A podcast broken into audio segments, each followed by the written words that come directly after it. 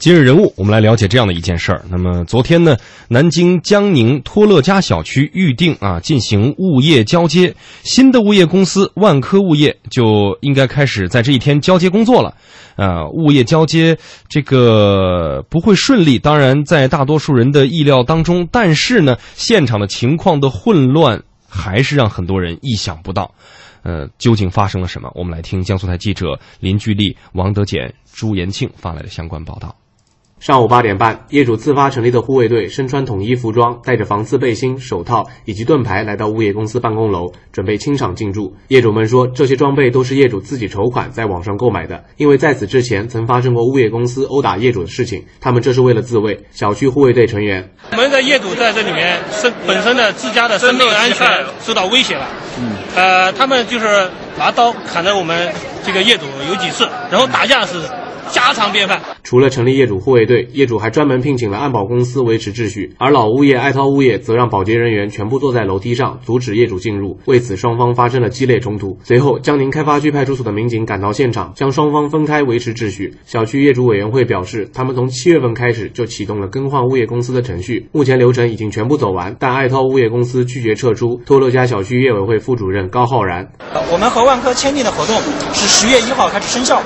但是现在老物业不愿意交接，我们在十月二十九号的时候已经做过给老物业发函，做过一个清场，就是说来完成交接、和平交接的一个过程。但是老物业当时拒绝了。为了快速进入办公楼，护卫队成员从另一处楼梯进入，但再次与爱涛物业公司发生激烈冲突。随后，警方迅速增派警力将局面控制住。而在现场，也有部分业主相互发生了争执，原因是部分业主反对新物业涨价，不愿更换物业。涨得有点高，假如你这个万科进来。假如说你管理好了，你们再涨也不值，对不对？他们要进来，你你要涨价涨价。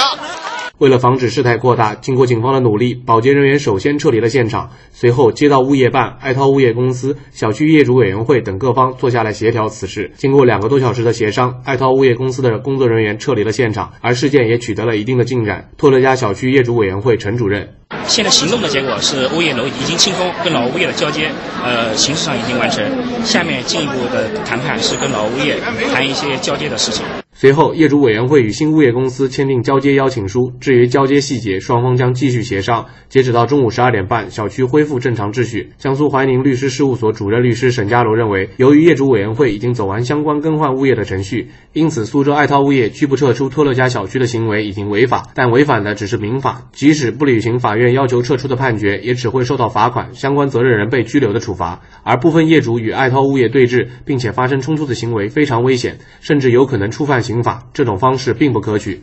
如果如果业主怎么自发去这个驱赶的话，那造成的损害，一旦造成财产损失，甚至造成呃那个治安案件或者刑事案件，那组织者的或者具体的实施者可能承担刑事责任的，那还是比较风险比较大的，不建议通过这种方法。就是行刑滋事啊，另外会不会集体打架了，会不会采取这种斗殴啊、扰乱秩序啊，这种都有可能的。沈家楼律师表示，一般来讲，类似托乐家小区这样的物业纠纷有三种解决方式。这个每个政府啊，都都都都有一个物业管理办公室，每个街道办都有的，可以通过他来协调。因为物业的话，也是有很多东西，呃，这个。呃，物业公司很多东西也是他们签字，通过他们协调处理。第二个呢，就是通过业主委员会起诉到法院，要是解除合同那个排除妨碍，赶他走。情况紧急的，可以先行执行，在法院把他们起诉。嗯，第三个就是协商嘛，那个新老物业一起协商嘛，就业主委员会自己来召集他们协商嘛，看看能不能达成一致，主动离开。业主委员会与物业管理公司实行的是业主自治与专业化管理相结合的管理体制。从法律关系上来讲，业主委员会与物业管理公司是委托者与受委托者、聘用与受聘的关系。在我国，小区物业与业主委员会业主之间产生矛盾纠纷的情况屡见不鲜，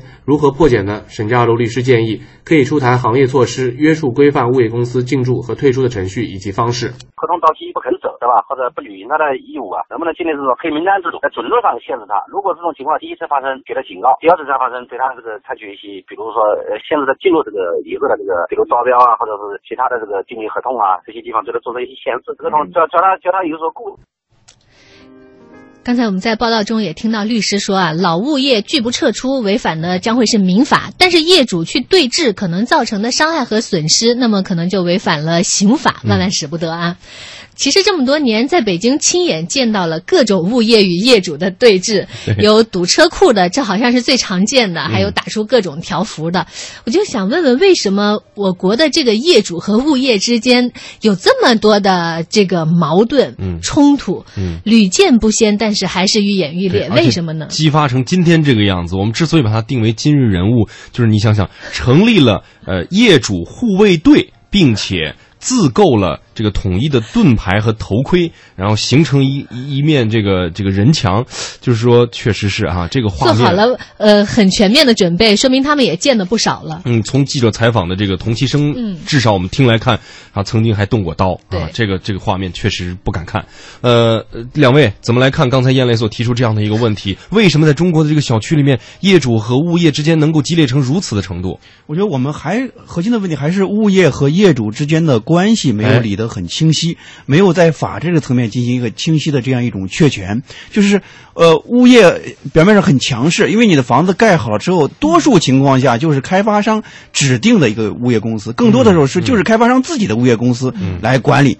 那么前期呢，可能初期的时候服务还是不错的，但是越往后可能就会越差。这个时候就发生矛盾了。业主如果想变换物业公司的话，这个流程其实也是比较复杂的。如果你没有业主委员会，你要先成立业主委员会，然后呢去征得大家去投票啊，超过百分之六十五才有可能去换。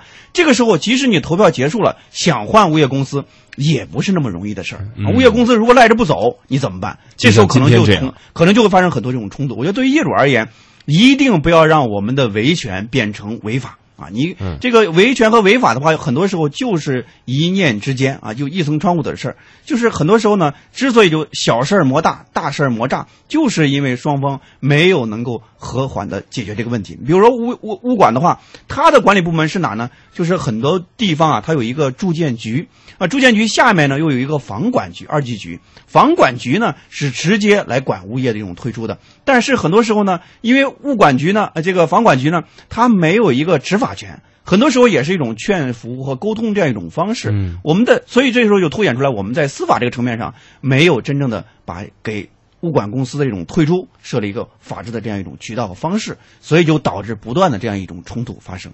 哎，据说在发达国家和地区，这种自呃自建自管的模式早已经淘汰了，都是一种委托的这个委托管理的方法。嗯，现在国内是不是还是比较少？就像您刚才说的，都是我自己建自己管。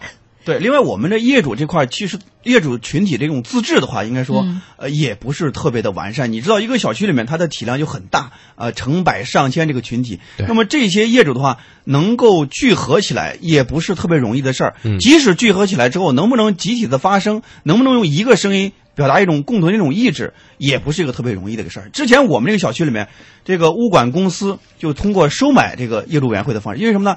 给那些大爷大妈发工资、啊，通过发工资的方式呢，就等于是你就别跟我们顶着干了啊，这样一种方式。这种方式呢也是比较普遍的，就是对业委会进行一个收编。那然后你想改变业委会呢，真的是一个斗智斗勇的过程。所以说，我觉得就是业主和物管之间需要我们在法治这个层面上把这个关系理得更清晰一些。